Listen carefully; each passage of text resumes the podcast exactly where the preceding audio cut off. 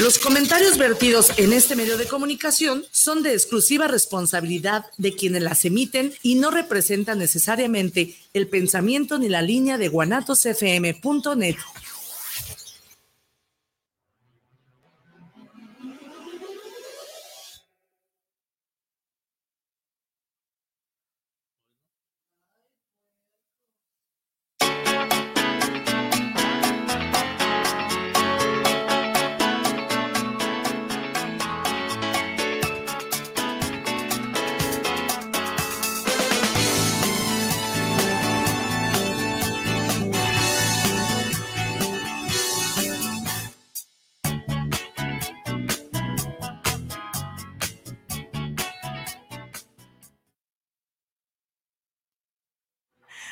Hola, hola.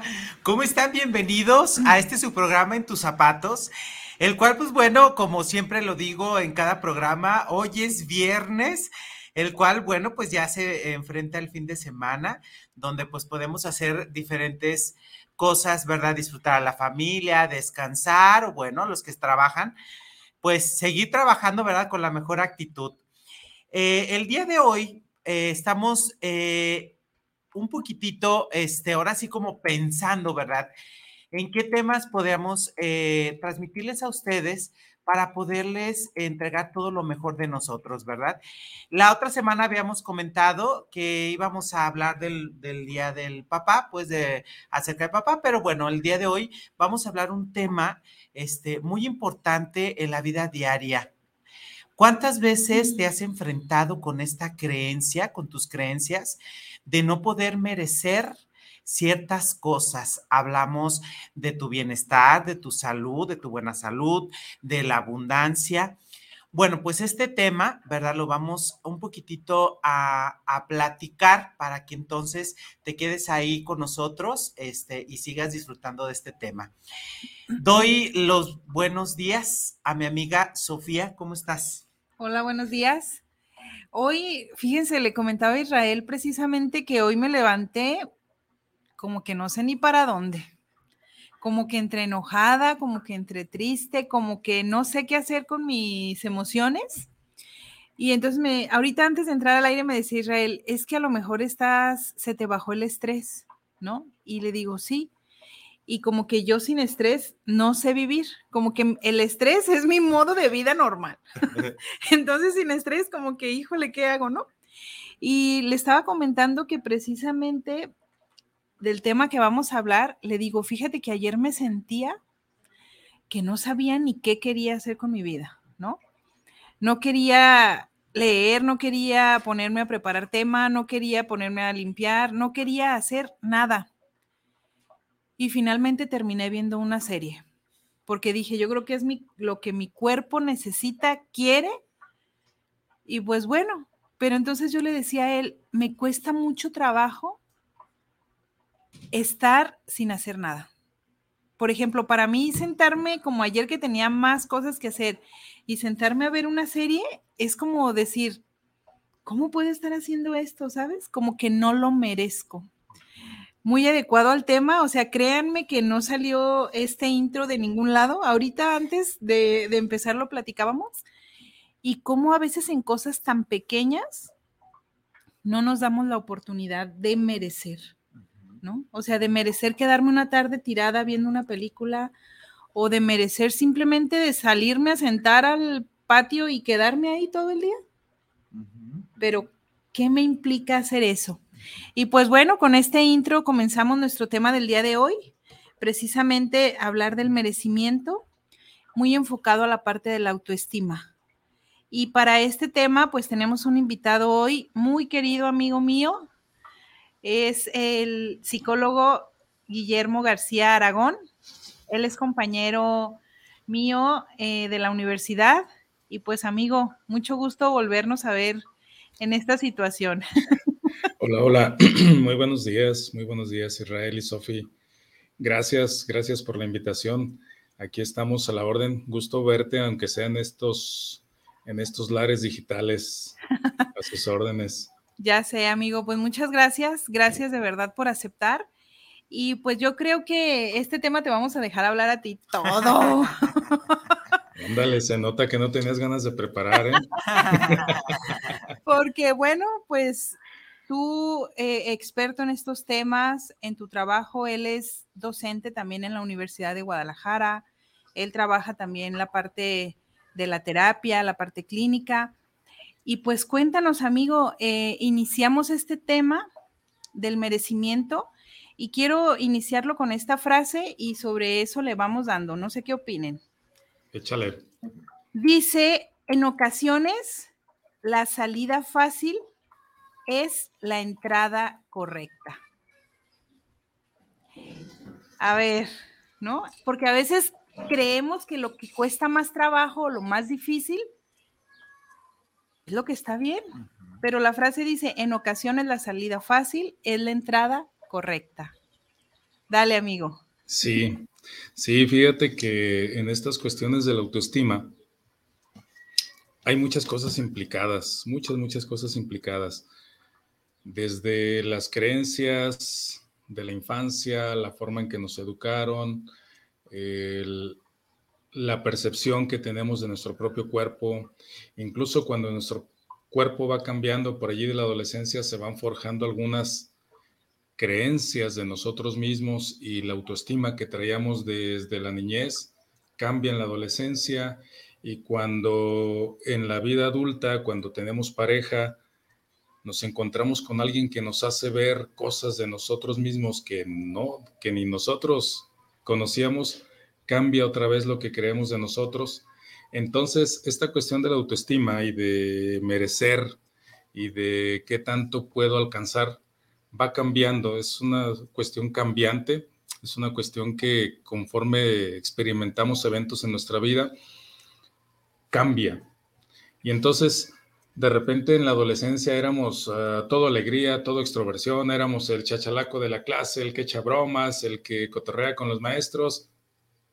Y llega la vida adulta cuando tienes pareja y te desconocen tus compañeros porque dicen, ¿qué pasó con aquel chachalaco? Te apagaste, te apagaste. Y entonces lo que sucede en la persona es que cambió el concepto de sí mismo, cambió lo que percibía de sí mismo y con eso también cambian muchas cosas. Cambia nuestra percepción de ser feliz y qué tan feliz siento que merezco ser. Y entonces va muy ligado, va muy ligado la autoestima con nuestro propio bienestar, con nuestro propio concepto de felicidad. Va muy ligado, va muy ligado. Aunque a mí el, concepto ese de felicidad, ah, de repente creo que es muy corto, creo que es muy limitado el concepto de felicidad. A veces a mí me gusta más utilizar el concepto de plenitud.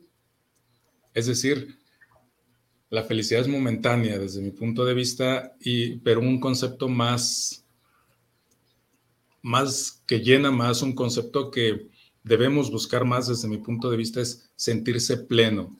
Mm. Para mí la plenitud tiene que ver con, con que conoces tu contexto, conoces tu realidad, conoces tus posibilidades, conoces lo que estás haciendo y conoces lo que eres capaz de hacer, conoces tus dificultades y aún así dices, estoy bien, nada me falta, estoy en mi momento, voy para adelante, estoy creciendo, las cosas están bien. Para mí ese es el concepto de plenitud. Entonces, respecto a, la frase con la, con la, que tú abrías, yo creo que todos nos hemos enfrentado a, días como el que tú tienes hoy.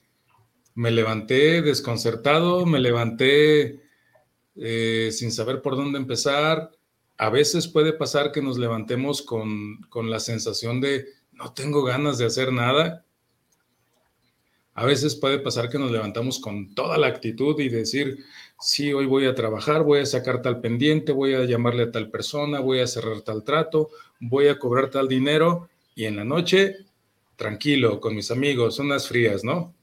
y entonces puede ser que, en, una misma semana cambiemos nuestra actitud, cambiemos la forma en que percibimos el pero lo interesante es que las personas, el contexto no cambia.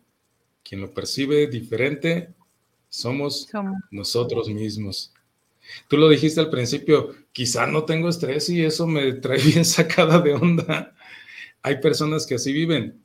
Hay personas que viven con el estrés al 100, pero nunca se dan la oportunidad de, relajarse, nunca se dan la oportunidad, pocas veces se dan la oportunidad de no hacer nada, que también tenemos derecho a no hacer nada. Y entonces, estas personas se envuelven tanto en ese ritmo, se envuelven tanto en, ese, en esa dinámica de trabajo, se envuelven tanto en esa dinámica de compromisos que no tienen tiempo para ellos mismos. A mí me ha tocado cuando salgo de vacaciones, estás ahí en, el camastro a un lado de la alberca y ves al señor que está por un lado con su teléfono. Sí, dile, sí, cóbrale, sí, la factura. Y dices, bueno, desde mi punto de vista, ¿qué sentido tiene irte con la familia si estás pegado al teléfono resolviendo pendientes, no? No sé si esa sea su forma de disfrutar las vacaciones, pero yo creo que se merece, nos merecemos más tiempo de relax y la familia también merece más tiempo de charla, de plática, de, de, estar tranquilos, pues. ¿Cómo, cómo saber si, si tengo una autoestima saludable? Hace rato yo lo decía, la autoestima va cambiando.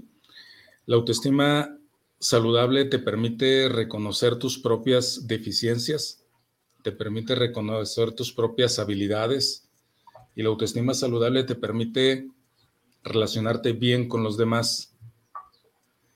Quienes nos dedicamos a la docencia, muy rápido en un salón identificamos al alumno chachalaco, al alumno que tira carrilla, al alumno que tira carrilla duro y, y es capaz de ridiculizar a los demás. Y entonces, esa es una forma no saludable de la autoestima cuando no te permites relacionarte sanamente con los demás, sino que eres el que tira carrilla, el que hostiga a los demás, el que los hace sentir mal para que se ridiculice, para que los demás se rían, entonces algo no anda bien en tu propio concepto.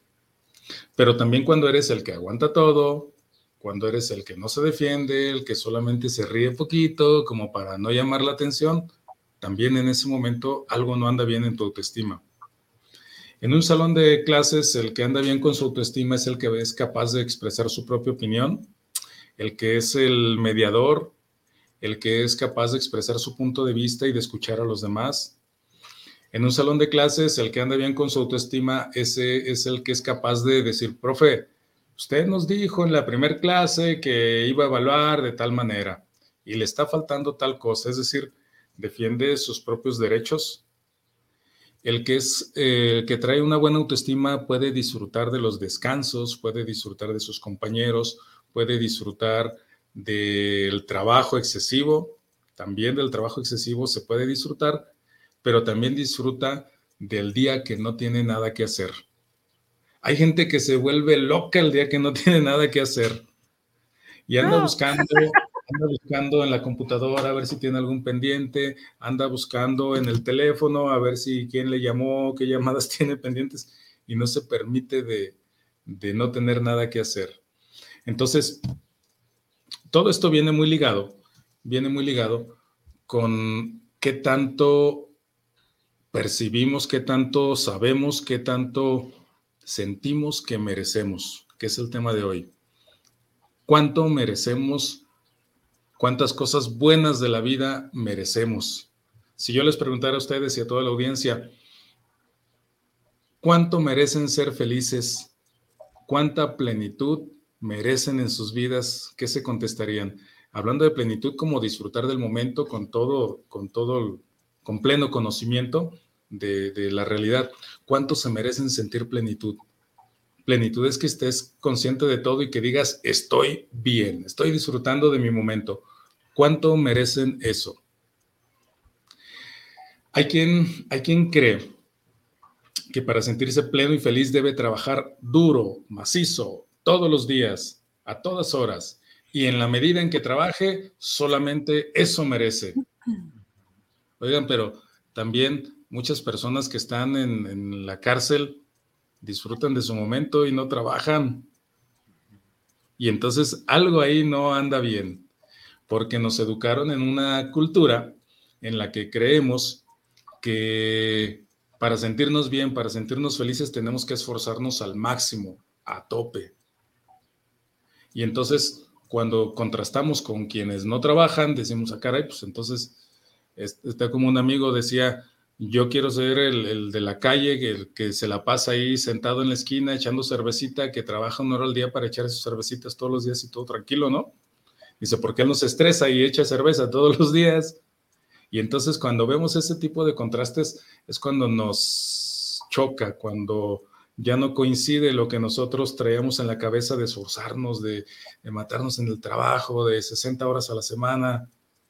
Y entonces es el momento de replantearnos cuánto tengo que trabajar para sentirme pleno y cómo es para mí sentirme pleno. Entonces, yo creo que esas dos cuestiones son las que nos tenemos que replantear. ¿Cuánto tenemos que trabajar y cómo es sentirme pleno para mí? ¿Sí? Fíjate que esto que estás diciendo, yo lo relaciono mucho con algo que se llama bienestar subjetivo, ¿no? Fíjate, Aragón, yo nunca había visualizado esto que tú dijiste de que la autoestima se modifica te lo juro de verdad, les juro que siempre creí que la autoestima era un concepto que se lograba, ¿no? obviamente a, través del tiempo, pero nunca lo había visualizado desde esta parte del bienestar subjetivo, ¿no? Que la autoestima se va modificando también según tu etapa de desarrollo. Sí. Y, y cómo esto tiene que ver, como lo que tú dices, ¿no? O sea, puedes tener todo, pero finalmente no te sientes pleno con lo que tienes. Y eso está relacionado totalmente con tu pensamiento, ¿no? Porque a lo mejor yo ahorita puedo decir, ya estoy de vacaciones de la escuela, me quité pues bastante trabajo de encima porque pues es pesado dar clases y todo lo que incluye aparte, ¿no? Este, tengo otros trabajos, vengo al radio y todo eso, pero ¿cómo, fíjense, mi percepción de esto, de decir, ay, puedo estar tranquila, puedo aprovechar para otras cosas, el día de hoy me sabotea. Sí. Y digo, no, pues es que entonces no estoy haciendo nada, entonces no vale la pena lo que, o sea, o no sirvo hoy, ¿no? Por el hecho de estar viendo una serie, ¿no? Sí. Muy interesante, sí. Sí, me imagino, cuántas semanas, semanas, semanas y mis semanas, quizá meses pasaste sin tener el tiempo necesario para sentarte a ver una serie. Sí. Y entonces, sí, mira, te pongo un concepto de cómo nuestra autoestima cambia muchas veces en la vida. Ah, tengo un amigo del cual conozco hace muchos años y él es eh, no un deportista de alto rendimiento, pero sí es, sí es un amigo que regularmente hace ejercicio, una o dos veces a la semana, muy intenso su ejercicio. Entonces nunca había, nunca, nunca se había preocupado por su imagen corporal, sea, nunca había tenido problemas graves de salud, eh, su ejercicio lo hace por, por entretenimiento, porque cotorrea con los amigos en el fútbol, todo bien. Y hace poco tuvo una situación de salud en la cual tuvo que dejar el ejercicio y, también implicaba su enfermedad una cuestión hormonal. Entonces, a los 42 años, empezó a subir de peso y aunque él nunca, para él nunca había sido importante el peso porque nunca había tenido problemas, dice, ¿qué? Iba a decir una grosería, qué gordo estoy, qué gordo estoy, dice, parezco marrano. Pero no lo decía así en un sentido de, de cotorrear, de, no, estaba preocupado y estaba triste por su aspecto físico. Y entonces él se preocupaba a los 42 años y decía, es que cómo me, cómo me veo, cómo me ven los demás, me ven como... Y una preocupación a los cuarenta y tantos años por su aspecto físico, que obviamente eso impactaba en, en, en el amor propio, ¿no? En el amor propio. Y entonces de ahí se desprenden una serie de cosas que va ligado al merecimiento. Y entonces lo, lo, que en toda la vida él nunca se, se había preocupado por lo que comía, a los cuarenta y tantos años decía es que no puedo comerme tal carne asada porque pues, voy a engordar. Y entonces Él pasó más de un año con esa enfermedad y al final del año que ya había subido como 20 kilos, dice, es que no puedo y no, no, no puedo comerme esto, no me lo merezco. Y entonces tenía que ver con la autoestima que cambió a los cuarenta y tantos años a causa de una enfermedad. Y entonces el concepto se vuelve modificable por las experiencias de la vida. Y entonces también cambia cualquier momento, en cualquier momento de la vida, eh, lo que creemos merecer. Y digo lo que creemos, porque yo creo que la felicidad, la plenitud y el merecimiento están implícitos tan solo por el hecho de ser seres humanos. Sí, exacto. Fíjense que la otra vez, bueno, iniciando este, este año, me encontré, me encontré a una, eh, pues una compañera, ¿verdad? Que coincidimos en, una, en la vida.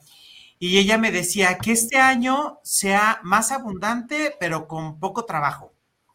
Entonces, de repente yo dije, o sea, pero, o sea, yo voy a trabajar, o sea, sí quiero trabajar para tener, ¿no? O sea, esa parte de la abundancia y si yo quiero una casa, pues voy a tener que trabajar, si voy a, o sea, sí, está bien, o sea, pero muchas veces, ¿cuántas veces te has dado tú el tiempo para poder estar con tu familia dentro de tu jornada de tu trabajo? O sea, ¿cuántas veces te has sentido presionado por esta parte de tener, tener, tener y lo que ustedes decían, ¿cuándo lo voy a gozar? ¿no? Cuando entonces, cuando entonces ya estés tú esta parte a lo mejor un poquitito ya grande y de repente digas tú, ay, pues ahora sí lo estoy gozando, ¿no?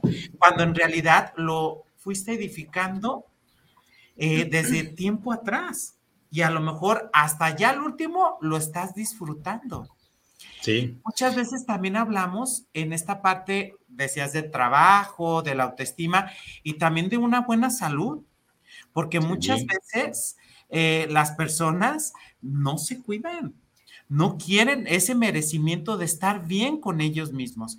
Les cuesta mucho trabajo ir, a, o sea, tener como esta parte de la rutina de a lo mejor de hacer ejercicio, de hacer dieta, o sea, lo hacen unos meses, otros no, y de repente, ¡pum!, les llega la enfermedad.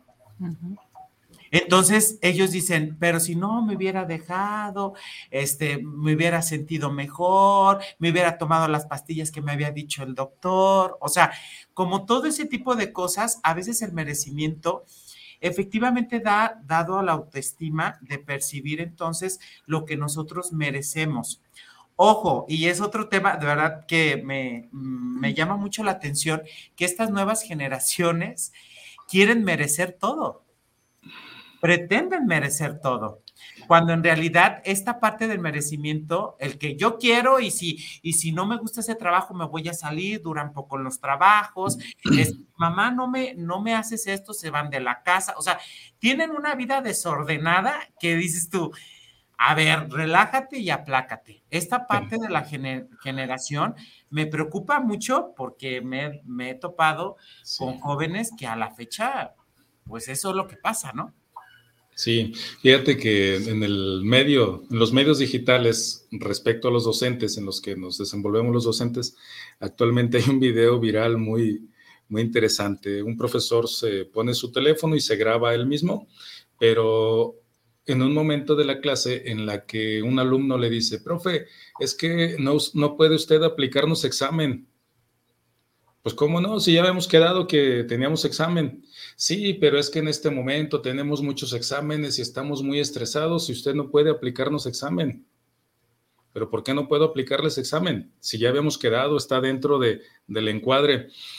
No puede aplicarnos examen porque estamos muy estresados. Y usted va a provocar una crisis en nosotros con ese examen. Le dice el maestro, pues esa es responsabilidad de ustedes. Yo, yo voy a cumplir con el programa que está marcado Dice, profe, si usted nos aplica examen, yo en este momento voy a aventar mi laptop al suelo y se va a romper. Y el maestro así todo sacado de onda. Pues rómpela, es tu decisión. Pero es que se va a perder todo mi trabajo del semestre solo porque usted nos aplicó examen. Y así está el video, para, ojalá tengan la oportunidad de buscarlo. Y tiene que ver con esas generaciones, que, con esa generación de chicos que ahorita tienen entre 14 y 20 años, que se creen merecedores de todo y sin esfuerzo. Y sin esfuerzo. Esa es la otra parte preocupante que, que los chicos ya no quieren esforzarse. Ya no quieren esforzarse por, por merecer las cosas porque se sienten merecedores de todo sin esfuerzo. Y eso es algo bastante preocupante, bastante preocupante. Sería eso como la, contraparte, ¿no? Porque a lo mejor los que venimos de generaciones atrás, como bien decías, eh, y el merecimiento tiene que ver con mis creencias, estamos acostumbrados al merecimiento conforme lo que hago. Y en la actualidad es el merecimiento por el merecimiento, independientemente de que haga, no haga, etcétera, ¿no? Y yo creo que vemos como toda esta parte de, de, lo que está sucediendo en las redes sociales, que a lo mejor en nuestra época no había tanto, pero que vemos ahora como todo esto de, pues toda la gente que influye en las redes sociales, ¿no? Y que hay personas que por, pues no sé, por hacer cualquier cosa, cualquier cosa como destapar un paquete que llegó de una tienda en línea, se hizo viral y tiene millones de likes el destapar un paquete y que ahora nuestros hijos quieren dedicarse a destapar paquetes y subirlo a las redes sociales pensando que con eso van a merecer una casa en Europa, un auto y todo lo que quieran, ¿no? Y entonces yo creo que aquí entra esta parte que tú decías, el autoestima no puede ser ni baja como creo, o, a lo mejor en nuestro caso, ¿no? Que si no hago, no merezco. O tampoco puede ser una autoestima inflada de merezco porque merezco. Así es. Debe ser un equilibrio constante. Debe ser un equilibrio constante. Fíjate que hay una cuestión bien interesante en los adultos, estoy hablando de personas mayores de 30 años, que es en quien más se da este fenómeno, en que crecimos en, la cultura del esfuerzo y de falsamente creer que en la medida que yo me esfuerce, en la medida que desgaste mi vida, en la medida que desgaste mis fuerzas, voy a merecer. Pero hay un fenómeno bien interesante en gente que se autosabotea para no merecer. Israel hace rato hablaba de las personas que hasta pierden su salud por, por trabajar y ganar mucho, ¿no? Esa es una forma de autosabotaje. Es una forma de, autosabotaje, es decir, vivo preocupado por el trabajo, en el descanso, en mi casa estoy preocupado por el trabajo, por el que voy a hacer mañana, por los pendientes que tengo que resolver mañana. Y es una forma de autosabotaje en las que no te permites disfrutar del momento. Hay personas que se autosabotean con un pensamiento dicotómico, o todo o nada. Hay personas que piensan que solamente son felices eh, y que solamente se van a sentir bien cuando estén en el, hotel, todo incluido, cinco estrellas, ah, con los mejores vinos y las mejores comidas, y que solamente así se van a sentir felices. Y entonces si consideramos cuánto tiempo viven en esas condiciones, pues su felicidad se va a reducir a algo bien pequeño. Cinco días, a lo mucho una semana. Depende. Ahora sí que, que se desgastan cuatro meses para vivir una semana, ¿no? Trabajan intensamente cuatro o cinco meses para vivir desde su punto de vista felices una semana. Y entonces ese pensamiento dicotómico de todo o nada es una forma de autosabotaje voy a, voy a trabajar duro, voy a esforzarme, voy a hacer rendir todo mi dinero, voy a ahorrar todo lo que pueda, voy a dejar de ver a mi familia, voy a dejar de salir a restaurantes, voy a dejar de comprarme ropa que a mí me gusta por vivir feliz una semana. Esa es una forma de autosabotaje. Y es una, es una autoestima, es una forma de merecimiento muy pobre aunque estés en el hotel cinco estrellas, es una forma de merecimiento muy pobre que tienes de ti mismo, porque solamente eres feliz en esa condición, por eso es pobre, porque es solo en esas condiciones. Y es muy pobre porque solamente son cinco días y te estás perdiendo de los otros tres, cuatro meses que malviviste ahorrando para esos cinco días. Y que está bien ahorrar, ¿no? Pero disfrutar esos tres meses también y todo lo que sucedió. Mm. Sí. Sobre todo cuando mm, me da como esa parte de eh, cuando dice la gente, ¿no? Este, me estoy tomando un buen vino, pero porque me lo merezco. ¿No? O sea, me merezco a lo mejor esa parte como de Sofi, ¿no? O sea, sí está, sí está chido ahorrar, a lo mejor comprarte el buen vino o irte al, al hotel, pero esta parte del esto me va a cargar las pilas para entonces seguir con lo que pasa en, mi vida, no. Otros tres meses. Ajá, no ser esa, esa plenitud que tú decías eh, en, ese, en esos días, sino eh, esto me va a cargar a mí para que entonces el siguiente, el siguiente paso que sea trabajar, estar con mi familia, este, o sea, toda esta parte me va, mm, lo voy a disfrutar e, en este momento, ¿no? Porque efectivamente había, me tocó que muchos papás ahorran todo el año para poder llevar. Toda la vida. Sí, para poder llevar a sus hijos a la playa, ¿no? Entonces llega un momento en que él ya dice, ya, ya cumplí. O sea, ya los traje, ya se llegó el día, ya cumplí. Pero entonces, ¿cómo se siente ese papá, verdad? O sea, en que decir, ah, ok, ¿cómo, cómo se pregunta al decir, mis hijos, cómo estuvieron, valoraron el esfuerzo que hice O sea, porque ya después se sienten culpables porque algún día no pudieron ahorrar en ese año lo suficiente y no lo pudieron hacer. Entonces los hijos están, es que ahora no nos quieres, es que ahora no nos fui. O sea, ese merecimiento que hablábamos, ¿verdad? De estos jóvenes que ahorita está muy de moda. Ok, a ver, vamos a hacer una pausa para dar los saludos y volvemos a este tema, porque así como dice Aragón, ¿no? Está esa parte de que tú dices, voy a ahorrar porque solo ahí voy a ser feliz y te pierdes el camino. Pero hay personas que trabajan y no pueden soltar ni un centavo porque ¿cómo van a gastar en un hotel? O sea, ¿cómo? Si, eh, aquí tengo una cama en mi casa, ¿no? ¿Cómo voy a pagar, no sé, 20 mil pesos por desayunar ensaladas? ¿Qué es lo que te dan en el hotel? Si aquí compro una lechuga y me va a costar 15 pesos es como la otra parte del merecimiento, ¿no? O sea, ¿para qué trabajaste tanto y guardaste todo si finalmente te vas a morir y ni sabes quién se va a quedar con tu dinero? Sí, fíjate que ahorita, ahorita después de los saludos quiero retomar esa, esa parte que es bien interesante de cómo aprendemos, cómo aprendemos a, a merecer, cómo, cómo aprendemos cuánto merecemos. Ahorita te lo platico. Órale. Bueno, empiezo yo con los saludos. Eh, tenemos saludos de Tina Turner. Ándale, bien internacional. Eh. Dice, saludos desde Tepatitlán, Jalisco. Ah. Saludos a Tepatitlán. A mí es un lugar que me encanta. Quiero vivir en Tepatitlán. Hay que ir a hacer un programa Tepa, amigo, ¿eh? Sí, sí. Vénganse a los altos. Ay, sí, está bonito y el frío bien rico. Ok.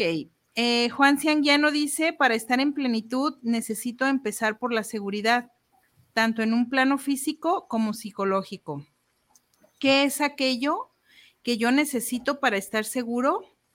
No solo el tener dinero o un hogar, sino también en el plano de las relaciones. Cuando mi pareja me invade o mis padres no respetan mis límites, no me siento seguro. Es aquí donde aparece la separación entre los demás y yo. Las normas básicas y el respeto. Debo gestionar los límites, como saber decir no para que la seguridad se asiente en mi vida. Gracias, Juan. Saludos. Ya no voy a invadir tu espacio. es que es su esposo. Por eso ya me bajé a dormir al, sillón de abajo. es, lo que tengo. Ok.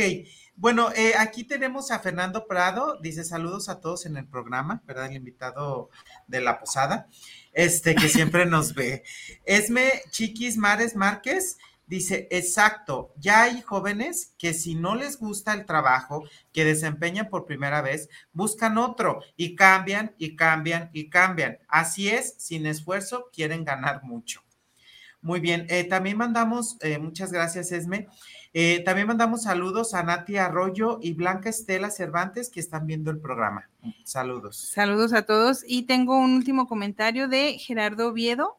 Él nos manda saludos desde Querétaro y dice que muchas personas sabemos que merecemos más, pero no nos damos cuenta. Y aquí viene toda esta parte. Amigo, ¿tú tienes saludos para alguien? Sí, fíjate que algunos ah, amigos acá de, las redes sociales están mandando saludos. Eh, Tina Turner es una, jefa mía. Le agradezco a la jefa que me esté viendo. Saludos, jefa. Eh, ah. Está trabajando. me esté viendo. Eh, también nos está viendo Regina Gutiérrez y me mandó una captura, dice, ese es mi marido, es mi esposa. Ah, muy bien. Entonces tenemos ahí a varios, a Elizabeth Zúñiga también, por ahí una amiga mía que nos están viendo. Saludos a todos, gracias. Gracias por puntualizar. Mira, eh, yo tuve la fortuna de nacer en una familia muy grande, muy grande. Eh, nueve hermanos varones y dos mujeres. Y la familia de mi esposa también son seis hermanos, entonces tengo relación con muchas familias, aparte de que tengo bastantes amigos. Y algo que yo he aprendido es que a disfrutar de la vida se aprende en la misma familia. A disfrutar de la vida se aprende en la misma familia. ¿Cómo está esto? Si yo les pregunto a ustedes, ¿cuántas veces hasta antes de los 15 años, que es más o menos el, cuando salimos de casa, pero ¿cuántas veces hasta antes de los 15 años les festejaron su cumpleaños? Un ejemplo. Alguien me puede decir, no, pues yo me acuerdo que de chiquito tuve la fiestita allí con puros globos. Ok, aprendiste a festejar tu cumpleaños. Lo menciono esto porque hay familias que ni siquiera les festejan los cumpleaños. La felicidad de un niño hasta antes de los 10 años es invitar a sus amiguitos, tres, cuatro y los otros tres, cuatro primos ya se hacen diez y los niños se sienten felices con eso.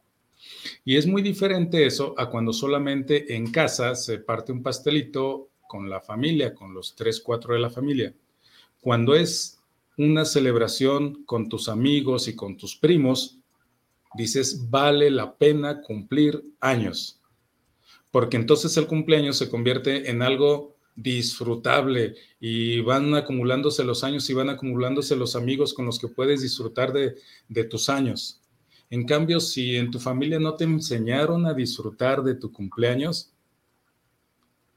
cumples 25, 27 y dices, ay, ya estoy cerca de los 30 y empiezas a sudar frío. Pero ese sudar frío significa que no estás, desde pequeño no aprendiste a disfrutar de los momentos no aprendiste a disfrutar de los momentos de la vida.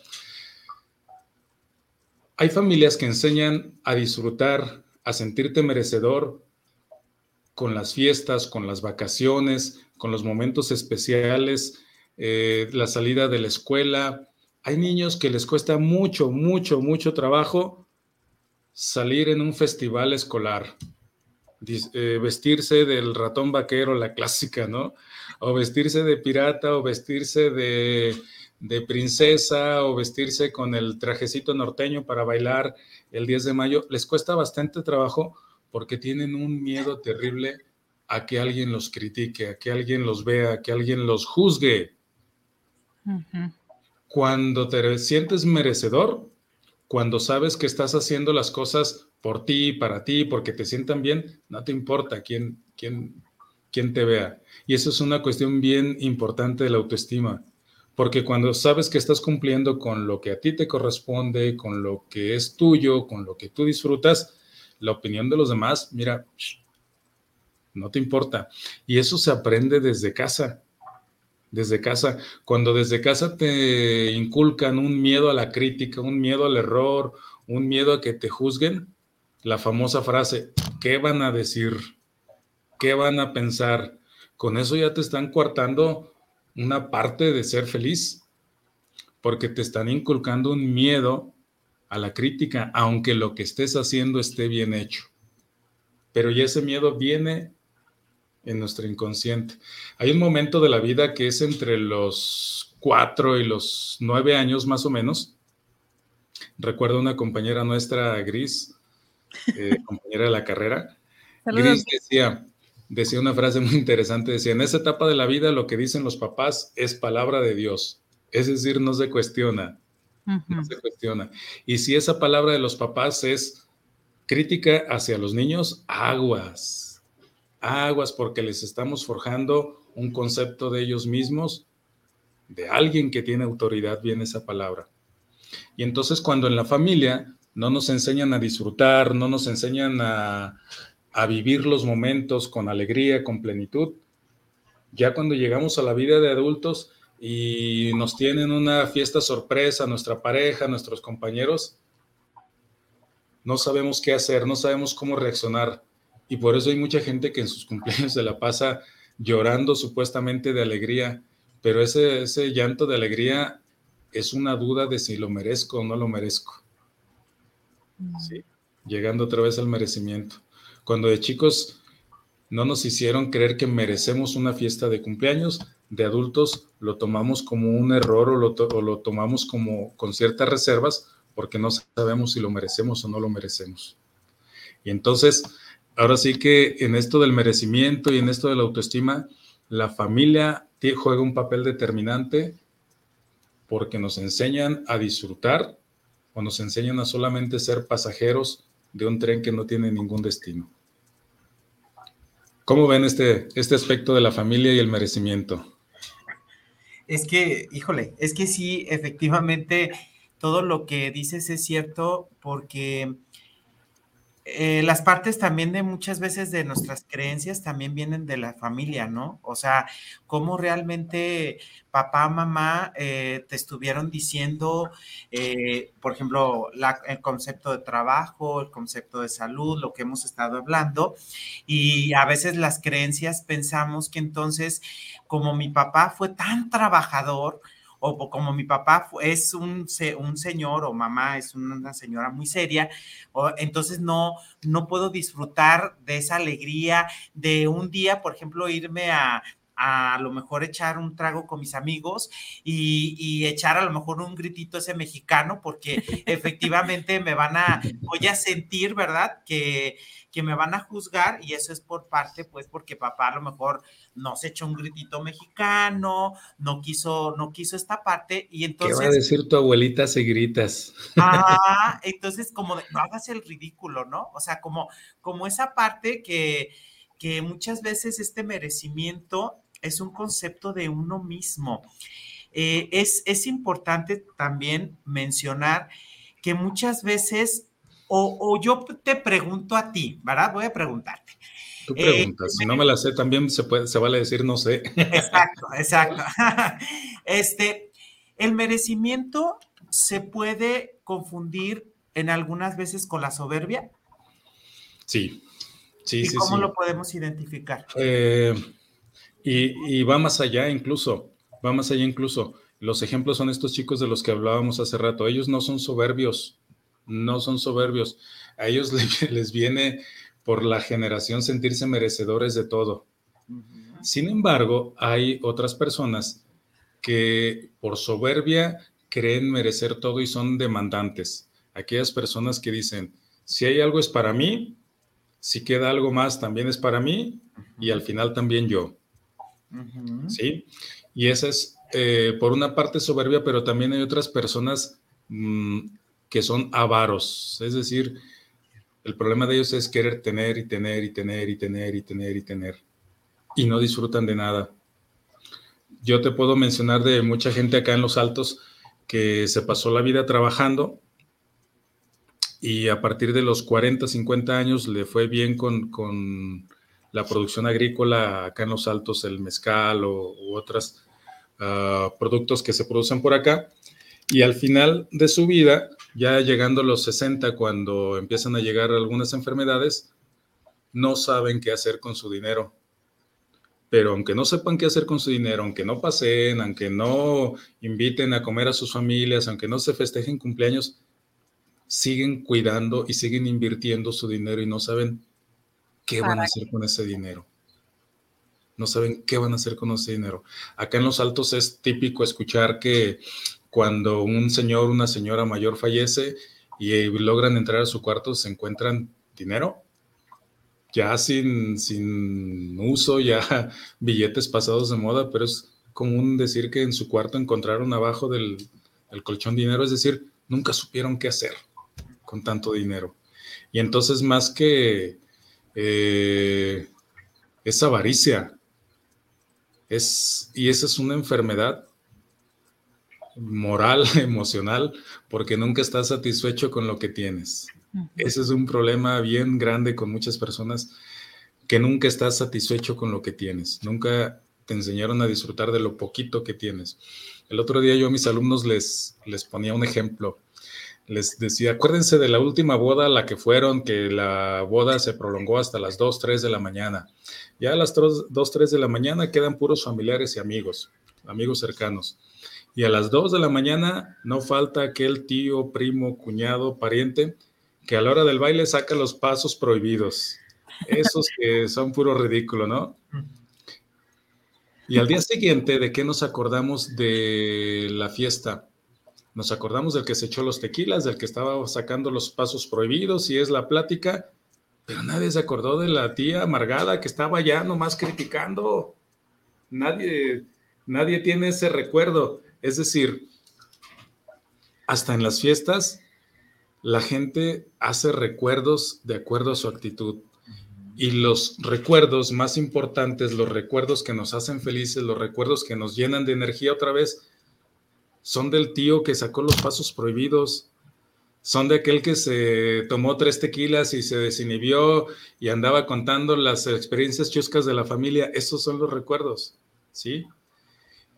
Porque nos sentimos merecedores de sacar los pasos prohibidos, porque no tuvimos el miedo de platicar, de que nos criticaran. Y eso tiene que ver con la autoestima. Tiene que ver con, con merecer el momento, con disfrutar el momento, con perder el miedo, con lo que pienso de mí mismo y con respetar también a los otros. Porque sí es cierto que cuentas las anécdotas de la familia, pero siempre dices, sí o no, tío, a ver, usted, ahora usted dígales, écheles para que vea que sí, una vez le hizo a mi, abuelita. Estás respetando el espacio, el tiempo de tu tío. Y, tiene que ver, la autoestima tiene que ver con eso, con respetar también los tiempos, los espacios, la, reputación del otro. Y eso es tener una autoestima saludable. ¿Sí? Y hay gente que no se siente merecedora que no, que no se cree capaz de hablar, que siente la cohibición, el miedo y mejor mira, es de los que está ahí nomás criticando. Pobres, ¿no? Pobres porque se va a llegar el momento en que, como decía Israel al principio, y si hubiera dicho, y si hubiera planeado, y si me hubiera animado, y si hubiera gastado, y si me hubiera divertido, y si hubiera bailado, y pues el hubiera no existe. es el momento se viven los momentos con plena conciencia y con una autoestima saludable, sabiéndonos merecedores, eh, no de todo, pero sí de muchas cosas positivas. Y aquí, amigo, esto, hablar de merecimiento, hablar de autoestima, es un tema súper complejo, la verdad, que no lo vas a, a obtener en un fin de semana. No, no, no, no. O sea, desde la infancia comienza, ¿no? Y aparte, si no nos fue tan bien en la infancia, pues imagínate ya lo que venimos trabajando. Entonces, no, no es un tema fácil hablar de esta parte de merecimiento. No es así como que, ay, ahorita saliendo voy y me compro mi paleta Magnum de dos, no sé, de 200 pesos porque me la merezco, ¿verdad? No. ¿Cómo iniciar, amigo? ¿Cómo iniciar un proceso de merecimiento? Sí. ¿Qué hacer? Lo primero es es darte cuenta de tu realidad. Si ya te diste cuenta que eres el que no disfruta, si ya te diste cuenta que eres el que se limita, si ya te diste cuenta que eres el que está pensando solamente en el futuro, que no disfruta del momento, si ya te diste cuenta que vives en el trabajo y vas a tu casa a pensar en el trabajo, si ya te diste cuenta de eso, ok, es momento de revisar sin miedo sin miedo, es momento de revisar sin culpas cómo es que aprendiste que solamente si te esfuerzas y te matas trabajando, mereces. Y digo sin miedos y sin culpas porque lo más probable es que eh, te encuentres con unas ah, frases, con unas ideas familiares muy arraigadas que solamente entrándole sin miedo lo, lo vas a reconocer. Acá en Los Altos es muy frecuente que hay quien diga, es que yo trabajé desde los seis años, yo trabajé desde los ocho años, trabajaba en esto, trabajaba en aquello. Y si les preguntas, oye, y después de 30, 40 años trabajando, ¿disfrutas de tus, de tus ingresos? ¿Los vives al 100? ¿O los estás cuidando para algún día que estés viejo disfrutarlos? Entonces, lo primero es entrarle sin miedo. No le vas a reclamar a tu papá, no le vas a reclamar, mm, reclamar a tu mamá, pero sí es necesario que te des cuenta cómo es que construiste esa idea de que solo matándote en el trabajo mereces. Entonces, primero es entrarle sin miedo. Segundo, segundo, empezar a ponerte límites. Empezar a ponerte límites. Uh, déjenme les platico, yo hace unos casi 20 años trabajaba, veía muchos, muchos, muchos, muchos pacientes. Estaba yo de recién egresado de la carrera y estaba en mi servicio, ya había pasado el servicio, pero por ejemplo, a la semana veía 16, 18 pacientes. Eso emocionalmente es bastante desgastante y desarrollé ansiedad. La ansiedad ese es no vivir en el momento, sino vivir en el futuro preocupado, ¿no? Y desarrollé ansiedad y tuve que poner límites al trabajo.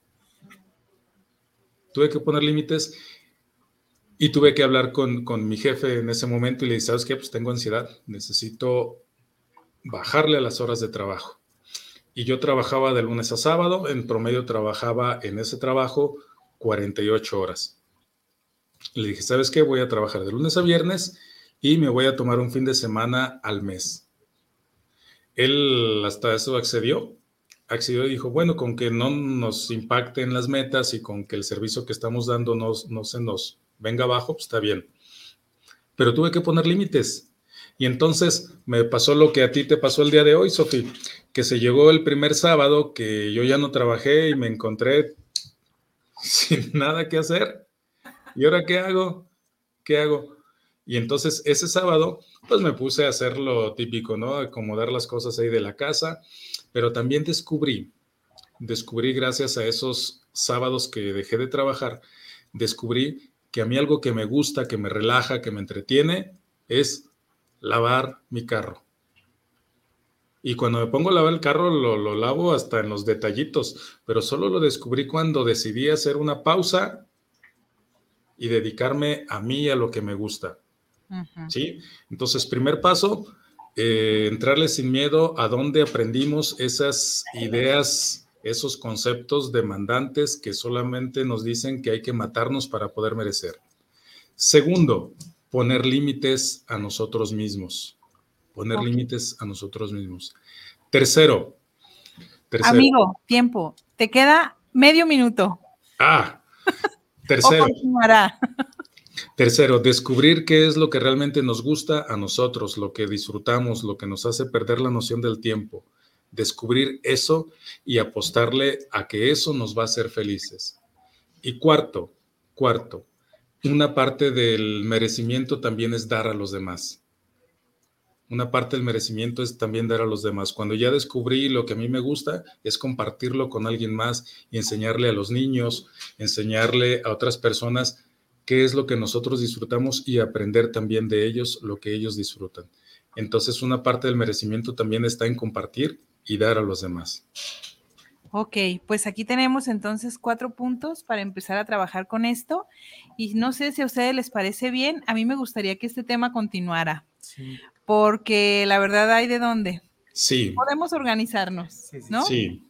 Y darle otra sesión, porque yo creo que sí nos hizo falta hablar de algunos puntos. Hay otras pues formas en que nos saboteamos, ¿eh? Para no, para no disfrutar, para no merecer. Pues hoy terminamos nuestro programa. Muchas gracias a todos por escucharnos. de verdad, este, gracias por su tiempo, gracias por estar con nosotros y esperemos, eh, bueno, primeramente darte gracias, darle gracias a nuestro invitado por el tiempo, ¿verdad? Este, y por esta parte que nos transmitió. Y a ustedes les deseamos que tengan un bonito fin de semana, aprovechense, merezcanse ese, ese descanso, es, esa parte de, de, disfrutar este fin de semana. Si lo trabajas, también disfruta, disfruta tu trabajo.